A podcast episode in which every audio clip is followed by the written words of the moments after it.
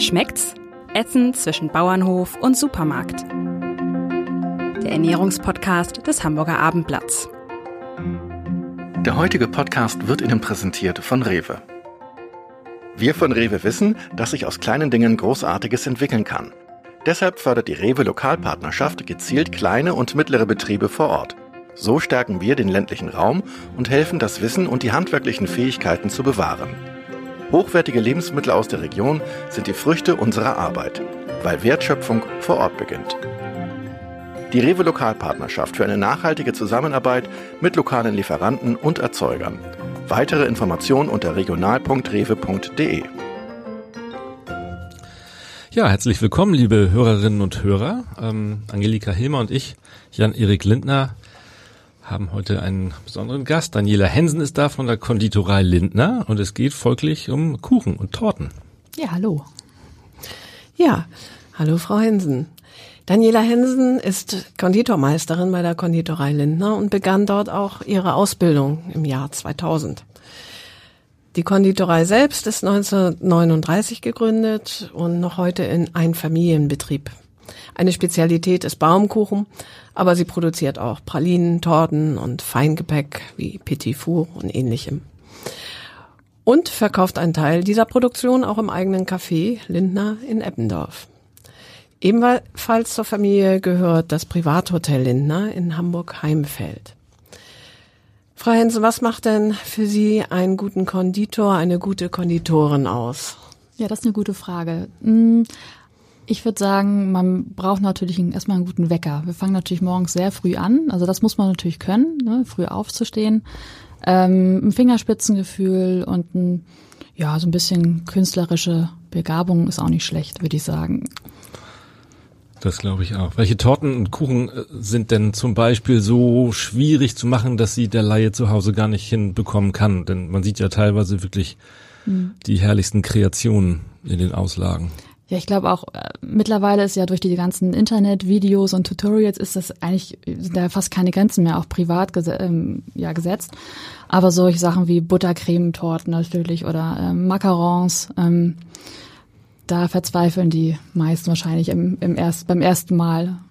Und woran liegt's? Die Buttercreme will sich nicht cremig rühren oder was, was ist da das Problem? Ja, das hat, glaube ich, also eigentlich hat es sehr viel mit Temperatur und Technik zu tun. Ne? Und dann da muss man halt darauf achten, ne? dass die Eier die richtige Temperatur haben, die Butter die richtige Temperatur und ja, es gibt ja auch verschiedenste Arten von Buttercremes und ähm, da müsste man sich dann einfach mit befassen, das ist ein bisschen anders als beim Kochen wahrscheinlich, ne? Da kann man sich immer noch ein bisschen durchmogeln.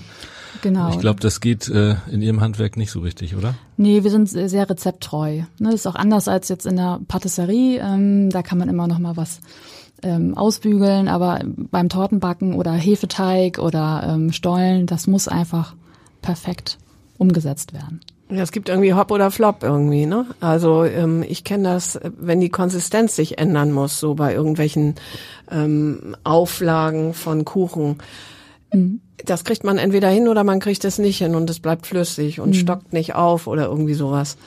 Ähm, aber am Profi passiert sowas natürlich nicht. Ne? Natürlich da haben Sie auch schon mal eine Torte weggeworfen. Ja, also es kann natürlich mal sein, ne? wenn dann ähm, doch noch ein bisschen Fett am Schneebesen ist, dann schlägt sich das Baiser nicht auf. Ähm, da können wir noch so viel Konditoren sein, das schlägt dann einfach nicht auf. Ne? Das ist dann, das muss dann leider entsorgt werden oder in einer anderen Masse verarbeitet werden. Ne? Das, wir versuchen natürlich so wenig wie möglich wegzuschmeißen einfach. Das ist natürlich auch wichtig. Ne? Mhm. Gibt's äh, so Tipps für Einsteiger, worauf äh, man achten muss, wenn man jetzt äh, sich das Hobby zulegen möchte sozusagen und selber Kuchen und Torten, also vor allen Dingen Torten natürlich, ähm, backen möchte? Mhm. Also ich würde einfach mal gucken, gibt es vielleicht schon ein Familienrezept, was gut funktioniert und dann einfach mal ausprobieren. Das ist das Wichtigste. Ne? Vielleicht nicht die allerbilligsten Zutaten kaufen, einfach auch ähm, gute Mandeln, weil das ist ja doch auch für den Geschmack einfach wichtig und ähm, ja, ein guter Ofen, vielleicht eine gute Backform. Also so ein bisschen das Equipment ist auch äh, wichtig für zu Hause. Und ähm, ja, das sind so die ersten Tipps, würde ich sagen. Ja, man kann ja auch im Internet nochmal gucken. Wahrscheinlich macht es Sinn, die erste Torte dann für sich selbst zu backen und nicht, wenn man zehn Gäste erwartet, ne? Ja, aber eigentlich isst man ja Torte immer in Gemeinschaft. Deswegen, oh, also ich, wie gesagt, auch wenn ein Konditor in der Familie ist, einfach trotzdem irgendwas backen, ähm, keine Scheu haben. Wir essen es auch. Also ich esse ja auch jeg jeglichen Kuchen, deswegen. Ähm, das war am Anfang natürlich immer, oh, Daniela kommt, nee, dann, dann backe ich nicht mehr. ne, das, also einfach, einfach mal testen, ne? keine Angst vor Hefekuchen. Viele haben ja auch Angst vor Hefekuchen, ähm, eine Hefe oder Gelatine zu verarbeiten. Ähm, ja, es ist einfach eine Übungssache. Sich Zeit lassen ist vielleicht auch ein guter ja, Tipp, ne? Genau. Also Gelatine braucht einfach zwei Stunden, ne? Dann ist sie richtig schön angezogen. Das geht halt nicht innerhalb von einer Viertelstunde, ne? Das, da muss man sich, man muss sich einfach ans Rezept halten. Das ist einfach, glaube ich, das Beste. Hochzeitstorten äh, kennt man natürlich, ne? Gibt es eigentlich sonst spezielle Anlässe hier so in unseren Breitengraden, wo klassisch Torte gereicht wird? Ähm, also Geburtstagstorten natürlich, ähm, Kindergeburtstagstorten ähm, für runde Jubiläen, ähm, dann natürlich für Firmen, ähm, auch für Jubiläen oder ähm, Abschiede oder Willkommenskuchen. Tauftorten, im Moment auch so Konfirmationskuchen waren jetzt auch wieder ähm, angesagt und ja, so ganz klassisch einfach. Aber die Hochzeitstorten sind dann die mehrstufigen und die anderen sind dann einfach nur eine Torte vielleicht, oder? Ja, also das ähm, kann ich auch sagen. Früher war es, ähm, waren die Torten größer. Das ist im Moment äh, sind die ein bisschen kleiner geworden. Also nicht mehr fünfstöckig unbedingt. Also gibt's bestimmt auch, aber bei uns sind immer mehr so dreistöckig, entweder als Etagere auf der Etagere drauf oder ähm, wo die Etagen dann direkt übereinander sind. Und natürlich der, der Trend Naked Cake ist natürlich auch bei uns einge. Was für ein Trend? Der äh, Naked Cakes, also kein Marzipan, kein äh, Fondant-Hülle, ähm, sondern pur Buttercreme oder ganz dünn Buttercreme und dann ein bisschen Blumen, ein bisschen frisches Obst, also eher leicht, ne? nicht mehr so viel Marzipanrosen. Also das merkt man dann schon, dass so bestimmte Trends dann also direkt auch bestellt werden. Wo Sie gerade von, äh, von Trends sprechen, merken Sie äh, den Einfluss von so Backshows, die es ja doch auch relativ viel gibt? Ja, also ich persönlich gucke das auch gerne. Also das kann ich, ähm, kann ich auch so sagen. Ich, ich gucke das einfach unheimlich gerne, auch gerade wenn das dann auch ähm, professionelles äh, Kollegen, also pro, richtige Kollegen auch äh, mitmachen und ähm, das merkt man schon. Die Leute kennen sich einfach ein bisschen besser aus, ne, als vorher oder fragen auch äh, speziell nach, gerade mit mit Fondern, wie rolle ich den, äh, kann ich den ausrollen oder ich habe das und das gesehen, ähm, äh, können Sie mir dann nochmal sagen, wie das funktioniert? Und wie gesagt, dieses mit den ähm, mit der Internetgeschichte, also diese ähm, Internetvideos, die ähm, ja zeigen ja auch wirklich Step by Step, wie mache ich eine Hochzeitstorte zum Beispiel. Also das merkt man schon. Verkaufen Sie denn dadurch weniger Hochzeitstorten? Das ist eine gute Frage. Das kann man gar nicht so berechnen, glaube ich. Also es war schon, wie gesagt, früher ähm, schon so, dass ähm, auf jeden Fall mehr ähm, Formen und Motivtorten oder Hochzeitstorten ähm, verkauft wurden. Und ähm, ich denke, dass durch das Equipment, das man ja im Internet kaufen kann, schon viele sich auch rantrauen und einfach mal selber basteln und backen. Was kostet denn so eine Hochzeitstorte? Oh, das kommt drauf an. Also ich würde von so bis. Ja, also wenn man jetzt sagt so, oh, müsste ich jetzt mal überlegen, es kommt darauf an, einige bestellen ja auch mit Gold so ein bisschen, ne? Oder mit viel Obst, mit wenig Obst. Also das geht dann nach dem Stückpreis und dann ähm, nach der Personenanzahl und dann zuzüglich der Dekoration. Aber da muss man einfach mal anfragen. Also auch keine Scheu haben, einfach mal beim Konditor anrufen, eine E-Mail schreiben. Also eine Auskunft bekommt man da immer. Da kann man sicher die verrücktesten Dinge ausdenken und, und bei Ihnen bestellen, was? Ja, also wir haben auch eine, ähm, eine Kundin, die einmal für ihre Söhne ähm, jedes Jahr bestellt, also vom Pferdeköpfen, von Trikots, von, also sie hat immer ganz tolle Ideen ähm, und das bringt dann auch Spaß, das umzusetzen. Ne? Das ist. Was war die verrückteste Torte, die Sie je gemacht haben? Ach, die verrückteste Torte war ein Flugzeug. Ich glaube, ja. Das war schon ziemlich groß. Mit A380. Ja, das war, glaube ich, oh, das ist aber jetzt auch schon, wann war das? 15 Jahre her? So richtig mit Holzkonstruktion und Flügeln, das war schon toll. Macht man so Figuren mit Marzipan oder, oder wie kriegt man das hin? Ja, wahrscheinlich. Ja, das ist noch so eine ganz klassische Konditorgeschichte, ne? so mit ähm, Marzipan oder Fondant ähm, zu arbeiten. Und ganz beliebt ist natürlich auch mit Schokolade, ähm, ne? so Schokoladenzahlen, die dann stehen oder kleine Blumen. Das ist ganz klassisch bei uns noch. Wie hoch ist etwa, können Sie das beziffern, der Anteil von solchen Einzelanfertigungen und Bestellungen bei Ihnen im Vergleich zu oh. dem normalen Sortiment? Also unser, ähm, also unser, sage ich mal, unser das meiste ist natürlich, dass wir, dass wir normale Ladentorten verkaufen, ne? Butter, äh, ganz normale ähm, Stücke. Das wird immer noch sehr gern genommen, dass wir also bunte Teller äh, bestellt werden und dann, ja, da kann ich gar keine Zahl sagen. Das ist wirklich unterschiedlich. Also im Sommer natürlich mehr Hochzeitstorten und dann, ähm, ja, also über das ganze Jahr verteile Geburtstagstorten, aber von der Anzahl her, das ist wirklich schwankt sehr. Kann ich jetzt keine Zahl sagen. Nee, aber so, so ein Anteil, also ist es ein Drittel der Produktion oder, oder ein Viertel? Nein, oder? Das, dann würde ich sagen weniger. Weniger. Also, wenn mhm. so anteilig gesehen ist, es dann weniger. Mhm. Mhm. Wenn ich so durch den Supermarkt gehe, denke ich manchmal irgendwie Tiefkühltorten nehmen da mehr Raum ein, als es noch vor ein paar Jahren war. Ist das eine Beobachtung, die Sie auch machen? Und ist das eine echte Konkurrenz für Sie? Also das, ähm, klar, wir gehen natürlich auch jeden oder immer einkaufen und das sieht man natürlich. Ne? Dann kommt dann plötzlich noch ein Bienenstich dazu, dann plötzlich die Donuts, dann irgendwelche Kindergeburtstagstorten, die schon dekoriert sind. Das ist auch, ähm, ich will jetzt nicht sagen ganz neu, aber das merkt man schon. Ähm, als Konkurrenz würde ich es nicht unbedingt betrachten. Das ist natürlich ein Produkt, das ähm, ist man schnell weg und ähm, unser Produkt ist halt einfach Luxus. Ne? Das darf man nicht äh, vergessen. Und bei uns, aber die, die Konditorentorten liegen halt so zwischen 30 und 50 Euro. Das ist natürlich einfach Luxus. Und den gönnt man sich natürlich dann nicht vielleicht jedes Wochenende. Aber ich finde einfach, es lohnt sich. Ne? Vor allen Dingen, wenn man dann auf die Zutatenliste schaut, da stehen ja bei den Tiefkühltorten, ist das ja eine ellenlange Liste. Das hat mich natürlich beim Konditor hoffentlich nicht. Ne? Das ähm, sollte natürlich jedem Kunden dann auch bewusst sein. Ne? Was steht denn auf diesen Listen drauf, was, äh, was bei Ihnen dann sozusagen nicht äh, gibt, enthalten? Ja, das sind dann so bestimmte Bindemittelchen, ne, die halt eine lange Haltbarkeit ähm, gewährleisten und ähm, ja, das kann man ja meistens gar nicht lesen oder aussprechen, was da hinten drauf steht. Ne? Also, also bei uns gibt's halt wirklich Produkte, da steht drauf Mehl, Eier, Zucker, Vanille und Salz. Ne? Und das ist halt ähm, ja, da muss man einfach mal hinschauen. Das finde ich halt einfach wichtig.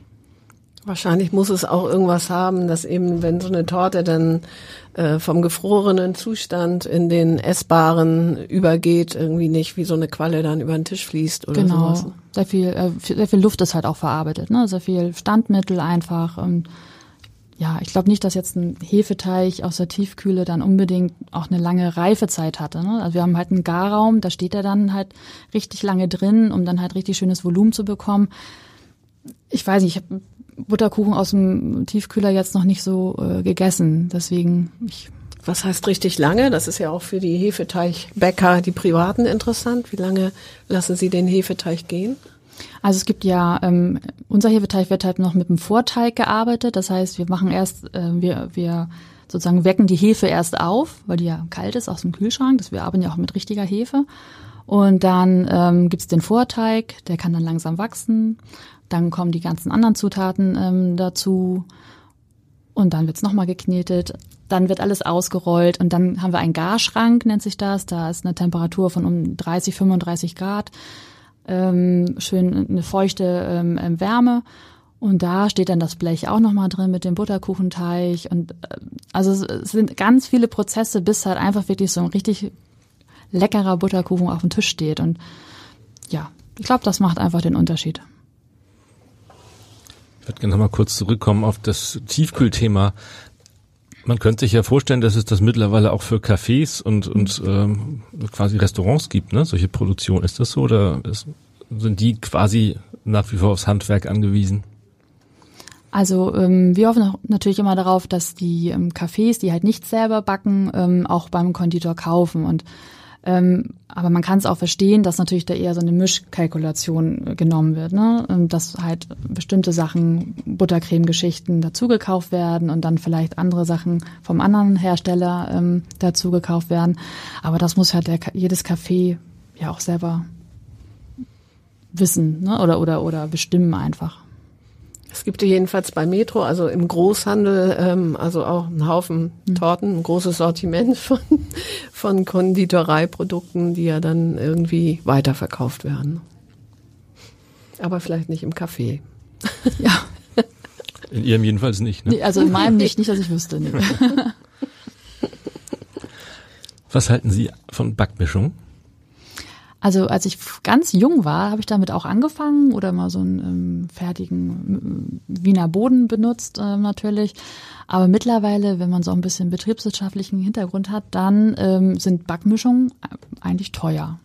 Ne? Also es ist ja meistens enthalten Mehl, Zucker, Backtriebmittel und ähm, ja, also Mehl liegt bei 38 Cent, Zucker bei 85 Cent im Kilo. Und wenn ich dann zwei, drei Euro für 250 bis 300 Gramm Mischung bezahle, ist das halt einfach teuer.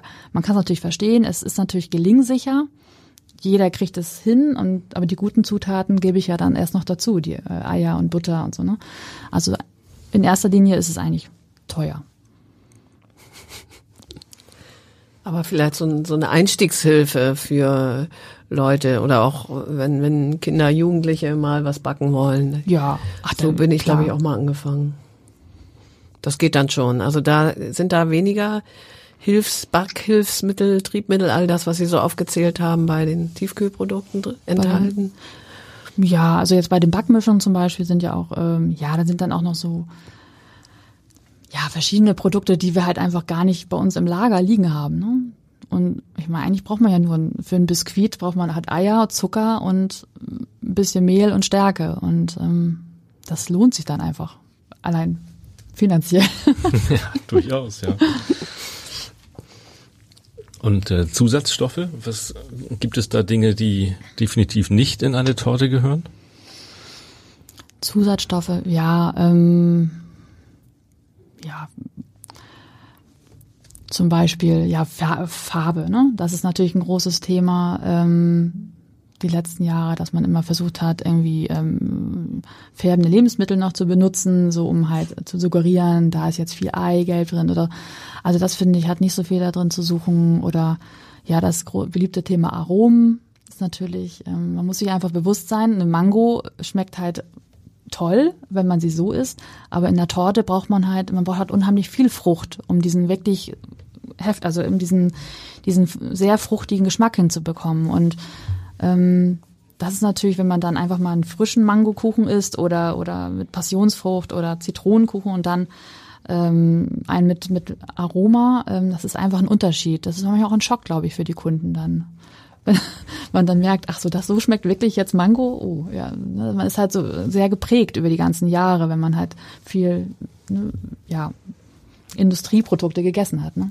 Das ist ähnlich wie beim Eis, ne? Da hatten wir das Thema ja auch, dass man äh, Dinge nachempfindet mit mhm. mit äh, ja ganz anderen Zutaten, klar. Aber eigentlich sind ja die aromatisierten, die mhm. intensiver schmecken. Genau, man ne? braucht ja, mhm. man braucht ja weniger Aroma. Also man äh, mhm. muss ja, ähm, kann ja sozusagen weniger ähm, zugeben an Aroma, um den gleichen Effekt zu haben. Ne? Oder um halt ähm, viel Geschmack zu erzeugen. Und mit einer frischen Mango ist das halt schwierig. Braucht dann halt viel frische Mango, das ist dann teuer. Und dann muss ich natürlich auch mal 4,50 Euro oder 4,80 in der Patisserie bezahlen oder in der Konditorei ne, für ein Stück äh, Torte. Ne? Und das ist halt, aber das ähm, wird ja auch akzeptiert oder wird ja immer ähm, ähm, beliebter auch, ne? gerade so kleinere Konditoreien oder Patisserien in Deutschland. Das ist eben der schöne Luxus, den man sich da mal gönnt. Ne? Ja. Ich weiß, dass in unseren Schränken früher sowas stand, das hieß Sahne steif. Mhm. Gibt's heute wahrscheinlich auch noch. Ähm, also wenn man eine Sahne steif schlägt, dann bleibt die eigentlich auch so stundenlang stehen. Jedenfalls, wenn nicht, wenn sie nicht bei 35 Grad in der Sonne steht. Mhm. Was soll das eigentlich mit dem Sahnesteif? Ja, das ist eigentlich auch eine, eine Stabilisierung, kann man so sagen. Hat ja, ja auch nichts jetzt mit Für Gillette. alle, die Angst haben, dass die Sahne zerläuft. Oder? Ja, also meine Oma benutzt auf jeden Fall auch Sahnesteif. Ja. Also für eine Torte an sich ist das schon sinnvoll. Soll ja auch schnittbar sein. Ne? Also ja. man will ja auch mit einem für sauberen Torten. Schnitt haben, wenn man ein Stück ähm, abschneidet. Äh, bei Sahne ohne Stabilisierung ist natürlich dann das nicht gewährleistet, würde ich jetzt so sagen. Außer man schlägt sie wirklich sehr, sehr steif, mhm. bevor sie halt, ja, das, also es ist ein, ein, Hilfsmittel und hat ja auch in dem Sinne nichts mit Gelatine dann zu tun, sondern ähm, ist ja eine, eine pflanzliche Stärke ist ja da drin. Ne? Also das kann man ruhig benutzen.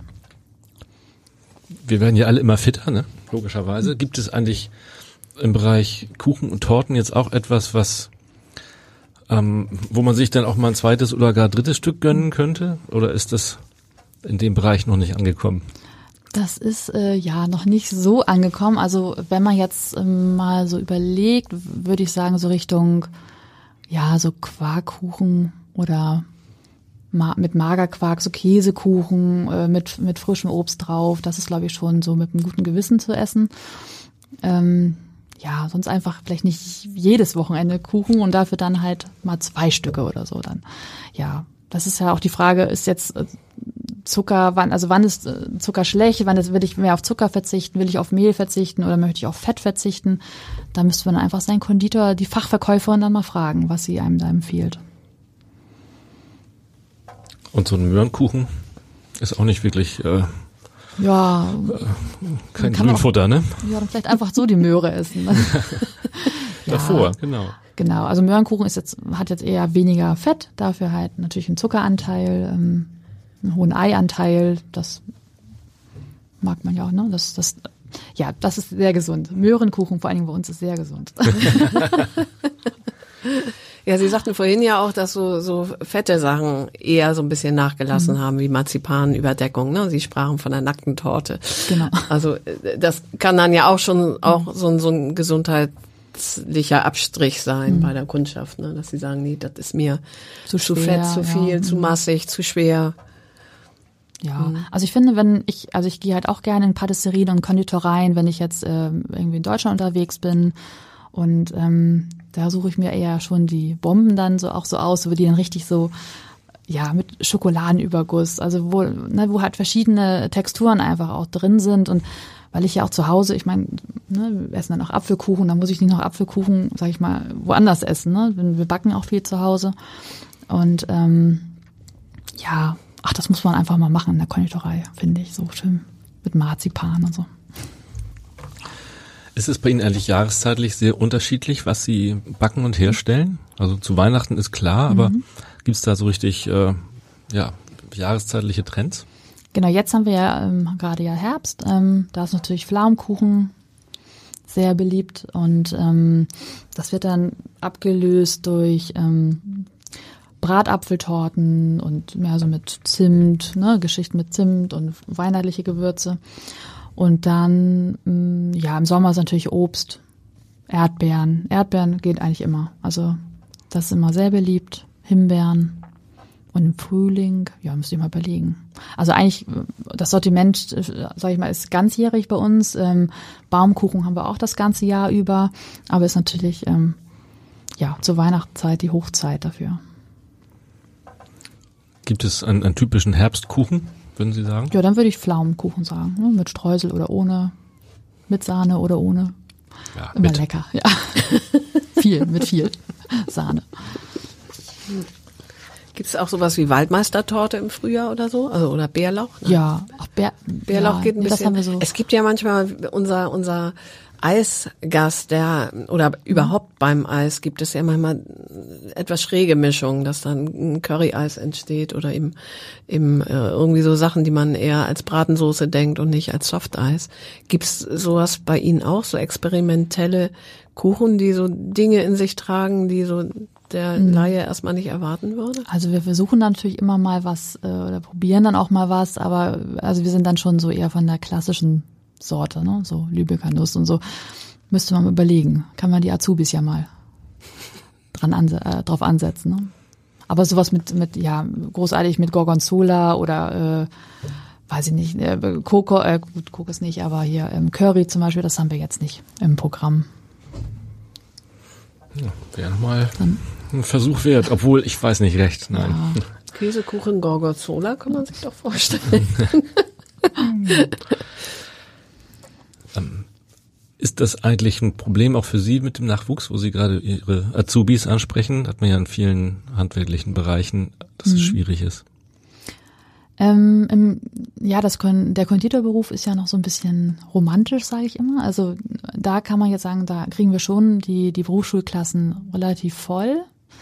Ähm, wir jetzt in der, in der Konditorei Lindner haben auch immer das Glück, dass wir halt ähm, zahlreiche Bewerbungen haben Und ähm, zurzeit ist es aber so, dass ähm, Händering-Konditoren in ganz Deutschland gesucht werden. Deswegen, das ähm, merkt man halt im Moment. Weiß nicht, ob das auch in Corona liegen könnte natürlich. Aber für unsere, unseren Betrieb, da sind wir immer ganz gut, ähm, ja, können wir uns immer ganz nette Leute aussuchen. Sie sagten vorhin, äh, Baumkuchen produzieren Sie das ganze Jahr über. Äh, so Weihnachtsbäckerei à la Stollen, wann fangen Sie damit an, den zu produzieren? Genau, das fängt jetzt natürlich langsam an. Wir fangen dann an äh, mit einer mit einer Probebackung oder ähm, probieren erstmal. Wir haben natürlich das alte Rezept, ähm, was wir immer benutzen, aber ähm, man kommt ja auch so ein bisschen raus. Ne? Wir, wir backen ja, wie gesagt, immer nur dann wirklich für die Zeit ähm, äh, Stollen und dann fangen wir langsam an. Und jetzt wirklich ähm, am Donnerstag wollte ich jetzt ähm, diese Woche anfangen, die die Rosinen einzuweichen und die Sukade also ein relativ kurzer Vorlauf eigentlich. Ja, ne? oder? wir sind da relativ flexibel. Also das ist ähm, ein großer Vorteil. Ähm, wir sehen natürlich, wenn dann im Supermarkt plötzlich ähm, Spekulatius, äh, Liebkuchen und Stollen plötzlich stehen und dann kriegt man so schon kribbelige Finger und denkt so, jetzt müssen wir wohl auch anfangen, aber nee, so bis Ende September, dann man muss es ja auch nicht übertreiben einfach. Ne? Also es ist ja auch noch ziemlich warm draußen, das darf man ja auch nicht vergessen. Ne? So ein Stollen liegt ja, wenn man ihn zu Hause hat, ähm, doch einige Tage oder manchmal sogar Wochen. Ähm, wie, wie lagert man den am besten?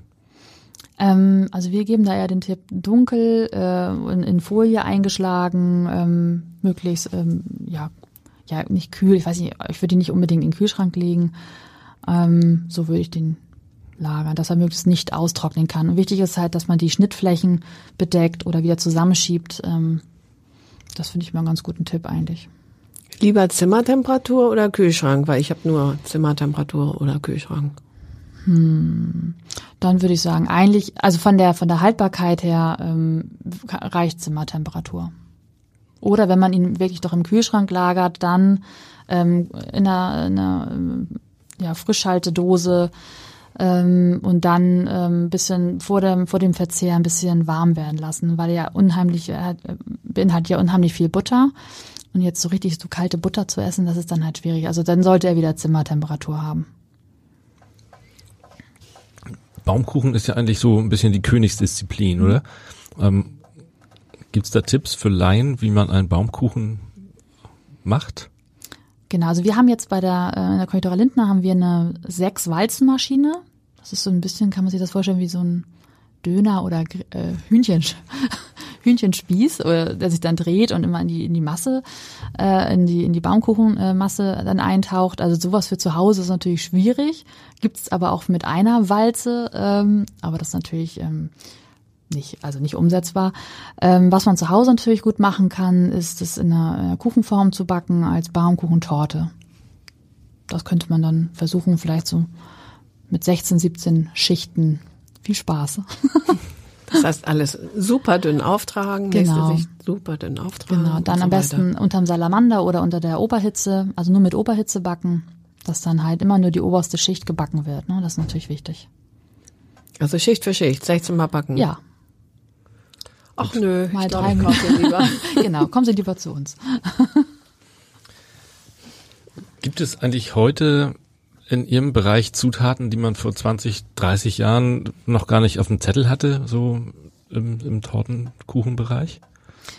Ähm, also ich habe ja vor ungefähr 20 Jahren angefangen. Ähm, da hatten wir jetzt nicht sowas wie zum Beispiel ähm, Kokosblütenzucker oder die ganzen ähm, Pflanzendrinks, die es mittlerweile gibt. Ähm, solche Produkte. Also andere Produkte wie Marzipan und Fondant oder ähm, das war natürlich, das gab's äh, vor meiner Zeit auch schon. Ähm, was sich natürlich auch geändert hat, ist, dass man halt, ähm, dass es so viele Online-Shops mittlerweile gibt, in denen man Kakaobutter kaufen kann. Ich glaube, das war früher auch nicht so, dass man einfach mal in den Supermarkt gegangen ist und sich Kakaobutter kaufte. Äh, Kuvertüre, das Kuvertüre-Angebot. Oder auch zum Beispiel, es gibt ja mittlerweile eine vierte Kuvertüre, die, die rosé ist oder rosafarben ist. Das hat man vor, vor 20 Jahren, haben wir da noch nicht drüber nachgedacht. Kokosblütenzucker ist Zucker, der aus der Kokos, aus dem Nektar der Kokosblüte gewonnen Genau, wurde, und dann, oder was? das wird, glaube ich, eingekocht und dann kristallisiert das dann aus, würde ich. Also ich bin jetzt noch auf keiner Farm gewesen. Genau, und der ist Und der halt, schmeckt dann auch nach Kokos? Ja, nee, der ist ähm, erstaunlich wenig nach Kokos. Ähm, also ich nehme den auch ganz gerne zu Hause. Ähm, ist halt nicht ganz so süß, schmeckt ein bisschen karamellig und ähm, ich ersetze den halt ähm, gegen normalen Zucker. Und der soll den Insulinspiegel nicht ganz so schnell so hochtreiben. Ja. Wie ist das bei Ihnen? Äh, Marzipan zum Beispiel, stellen Sie das selber her oder kaufen Sie das dazu? Ähm, wir kaufen auch in einer Lübecker, ähm, beim Lübecker Unternehmen ähm, das Marzipan ein und ähm, veredeln das dann weiter zu Pralinen, zu handgedrehten Ostereiern, zu Torten. Ne? Das, der Prozess vom Marzipan herstellen ist halt sehr komplex. Also das in der Menge, wie wir es auch verbrauchen, das bräuchten wir noch eine Lagerhalle. Gibt's noch mehr Halbfertigprodukte, nenne ich sie mal? Also Nougat zum mhm. Beispiel oder sowas. Die Kuvertüre hatten Sie gerade angesprochen. Genau. Das sind wahrscheinlich alles Dinge, die Sie dann Genau, die beziehen wir dann dazu, äh, genau, die kaufen wir dazu. Schokolade, also Kuvertüren, ähm, Nougat, ähm, jegliche Nussarten, ähm, das kaufen wir dann zu. Genau. Und die Früchte pflücken Sie auch nicht direkt vom Baum? Die, nein, das äh, könnte ich natürlich jetzt.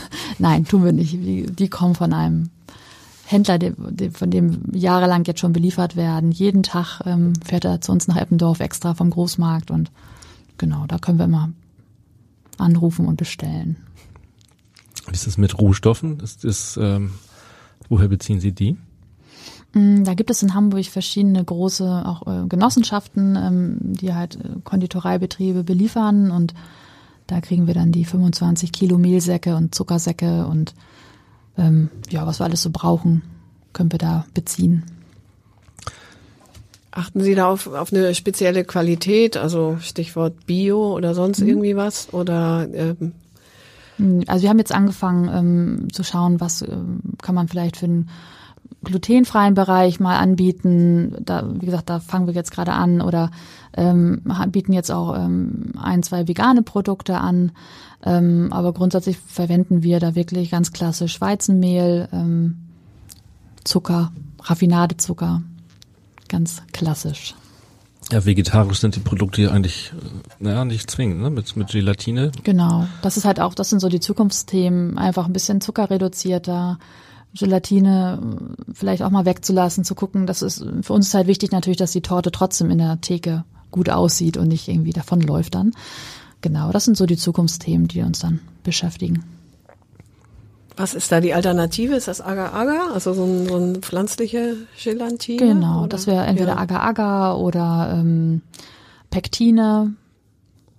Und das ist halt, ähm, man merkt halt, dass das Angebot auch immer vielfältiger wird und dann muss man halt sich immer rantrauen, erstmal mit einer Kleintorte, dann, äh, ne, und dann muss es irgendwann plötzlich dann für 10 oder 20 Torten dann funktionieren. Und das ist natürlich das Entscheidende dann bei einem Produkt. Wie viel Torten von einem Typ backen Sie denn ähm, in Ihren Backstuben pro Tag? Oh, pro Tag, genau. Ähm, wir backen da natürlich immer eine größere Menge. Ähm, weil das sonst, also man kann nicht jeden Tag eine Torte backen und nächsten Tag wieder die gleiche Torte. Das wäre halt nicht sehr rationell. Ähm, also würde ich jetzt mal sagen, so zwischen 10 und 15 Stück pro Sorte und dann ähm, ja, nächsten Tag dann die nächsten Sorten. Das heißt, die Sorten wechseln. Wie lange hält so eine Torte? Also können Sie dann die Torte von gestern auch noch anbieten als frische Torte am nächsten Tag? Oder? Genau, das, das muss man sich eher so vorstellen. Ähm, nicht jeder Konditor macht halt Torten, sondern der eine Konditor backt halt den einen Tag ähm, den Biskuit. Dann wird der weiterverarbeitet ähm, zu verschiedensten Torten, Buttercreme, Obsttorten. Ne? Das sind so ganz viele verschiedene Arbeitsschritte, die wir uns halt teilen.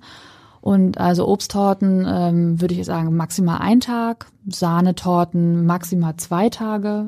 Da muss sie aber auch gut und feucht gelagert werden. Und Buttercremetorten so mit oder mit äh, Pralinenkanache gefüllt. Also das sind so fünf Tage ähm, kann man die und auch am zu Hause Stollen und Baumkuchen. Genau, wenn die nicht schon schneller aufgegessen sind, ne? natürlich. Also am besten kurz. so ein richtiger Klassiker sind ja auch äh, die Rumkugeln. Mhm. Ähm, von denen es immer heißt, da, da sind die Reste drin, sozusagen. Ist das so? Nein, wahrscheinlich nicht. Ja, doch. Das ist so.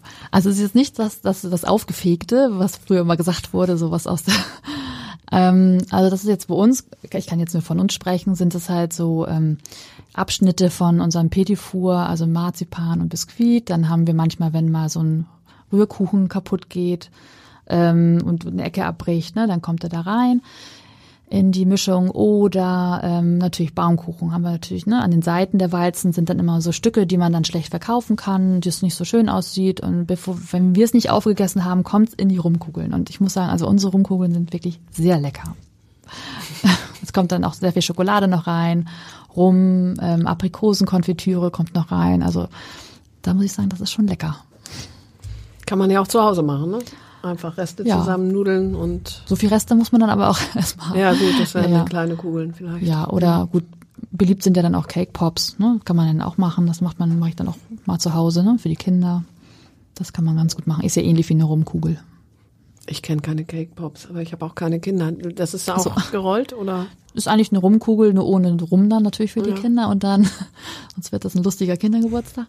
Ähm, genau, ohne Rum und dann ja eine klebrige Masse. Klebrig süße Masse. Was für Kinder. Wie Sie schon genau richtig ja, sagen. Ich esse auch gerne. Gibt es eigentlich äh, Kuchen oder Torten, die ich äh, gut vorbereiten kann, also meinetwegen am Vortag schon mal machen, wenn ich dann Besuch bekomme am Nachmittag mhm. und habe morgens was vor? Also eigentlich würde ich sagen, kann man alles gut vorbereiten. Also wenn man jetzt natürlich nicht was mit Tiramisu macht, mit äh, rohem Ei, da muss man natürlich ein bisschen äh, vorsichtig sein.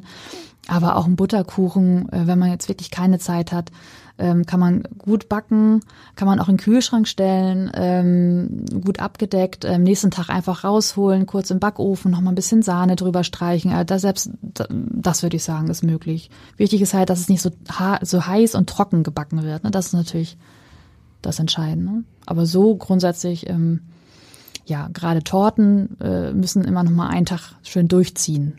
Ne, das würde ich gar nicht immer unbedingt am gleichen Tag essen, sondern wirklich schön, dass sich der Boden schön voll saugt und dass das schön saftig ist.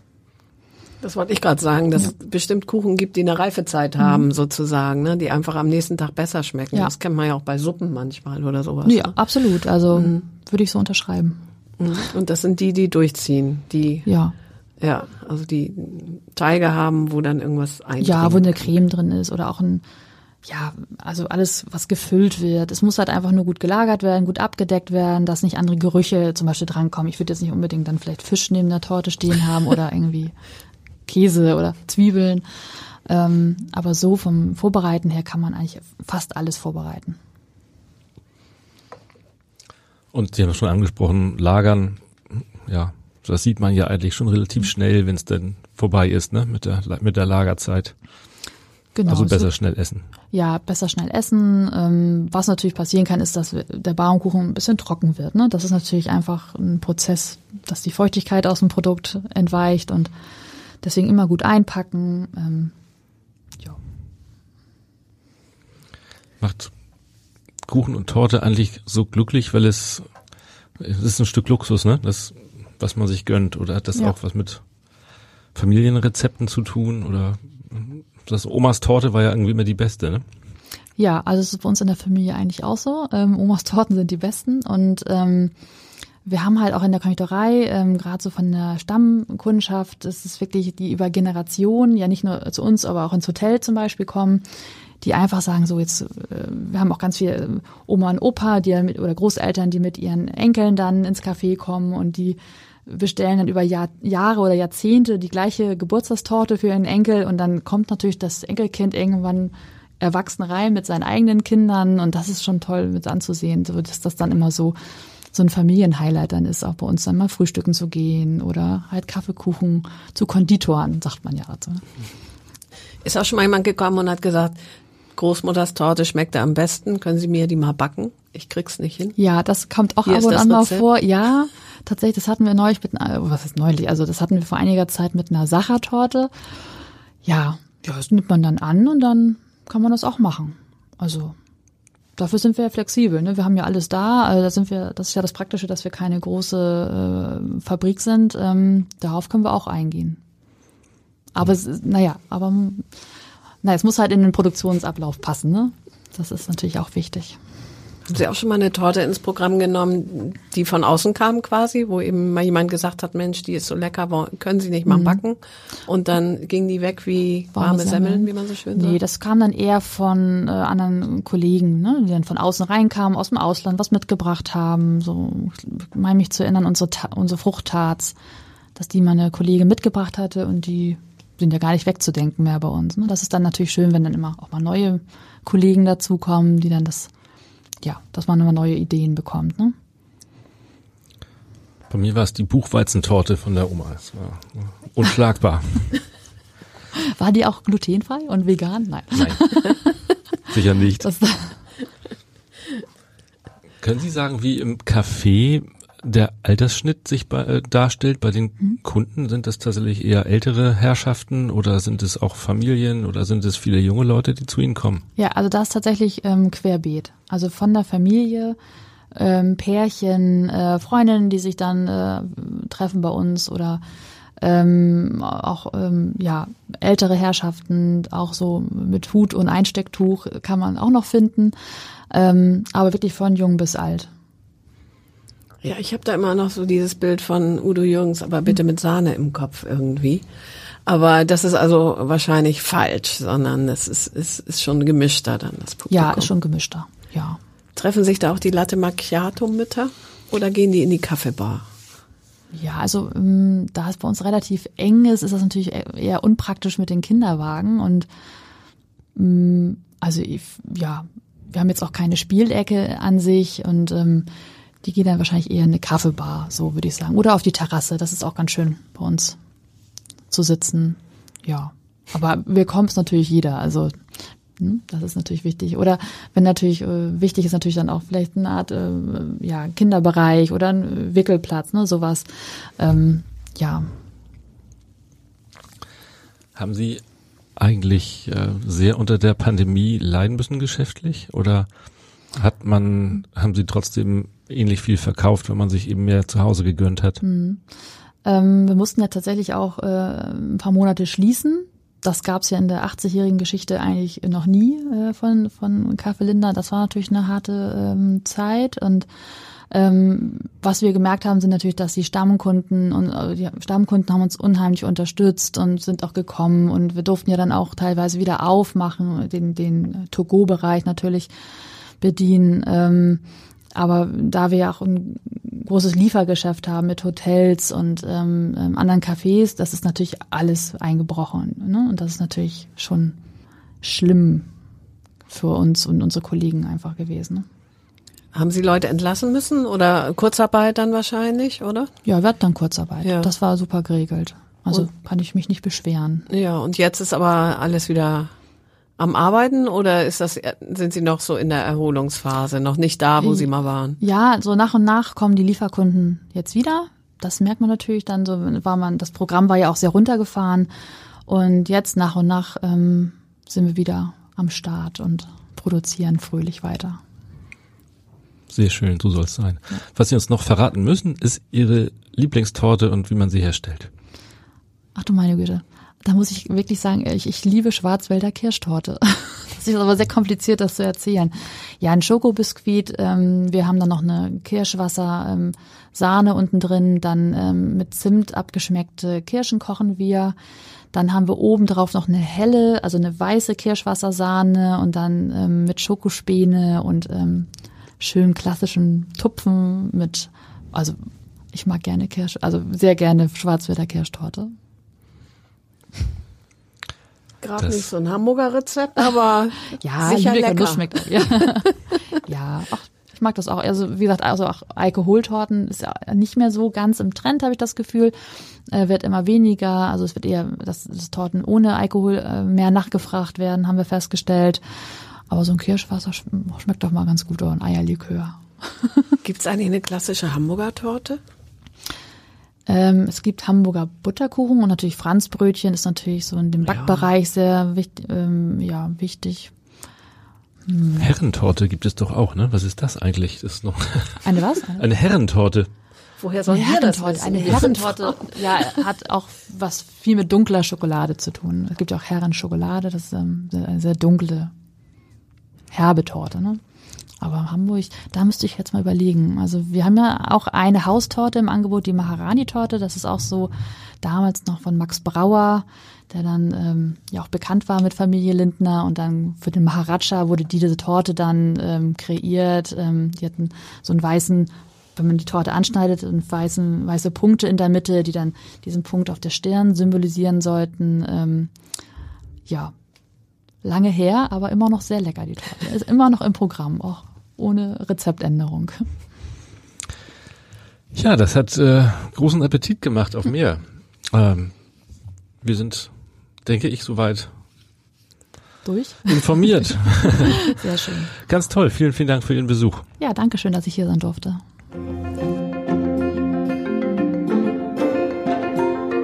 Weitere Podcasts des Hamburger Abendblatts finden Sie auf abendblatt.de slash podcast.